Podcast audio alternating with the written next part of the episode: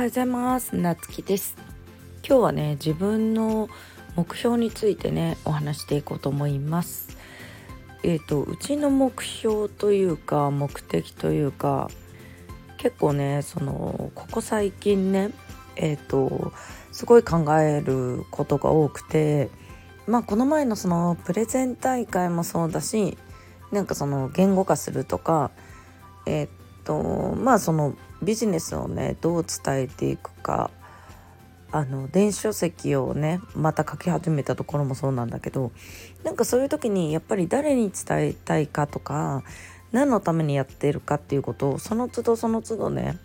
やっぱり微妙に変わっていくこともあるんでその都度考えていくんだけどで最近あなんか私はなんかこれなんかなって思ったのがえっと誰に言ってまあ私いろんな思いがあるんだけど例えばなんか子育てのこともねえっと投稿したりするのはやっぱりその自分がね一人で悩んで子育てした時まあ困ってて相談できなかったりとかっていう環境もあったんでえっとそういうのね役に立てばいいなとかまあこういうビジネスのことについてだったらやっぱりそのこういうビジネスを学び始めた頃、えーと、相談する先輩みたいな人がいなくてでまあ結構悩みながら、まあ、同期とシェアしながらいろいろねこうやってきたっていうところとかあってでこういうのをねなんでこうシェアしてるかっていうと結局なんかその目の前の困ってる人助けたい。まあこういう思いって誰でもあると思うんだけど、まあ、うちの場合は、まあ、うちと関わる全ての人の悩みが解決できたらいいなっていうのが自分の目的なんじゃないのかなっていうのをなんかこうねいろいろこうまとめた時にねあなんかこういうことが一番しっくりくるかななんか自分と関わる人の困ってる人をの悩みを解決していくみたいなのがなんか一番しっくりきたんよね。じゃあそれもなんでそういうふうに思うかっていうとうちは多分人よりちょっと共感力が高くてまあこれはちょっと半分の SP みたいな話も入ってくるんだけどうんどうしてもなんかちょっとこう話してたりとかしてあこの人なんか本当は悩んでるんだろうなとかっていうのが見えるとなんかあのほっとけないというかまああんまりねおせっかいみたいなことはしないんだけど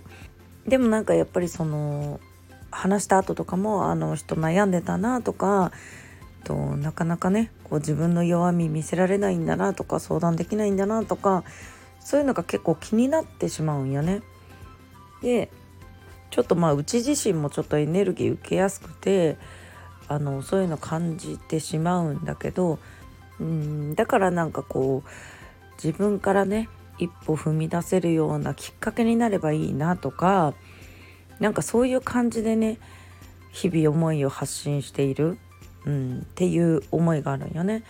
だからなんかあのスタイフもね今毎日続けてるんだけどあのそのねうちが毎日続けてるっていうのを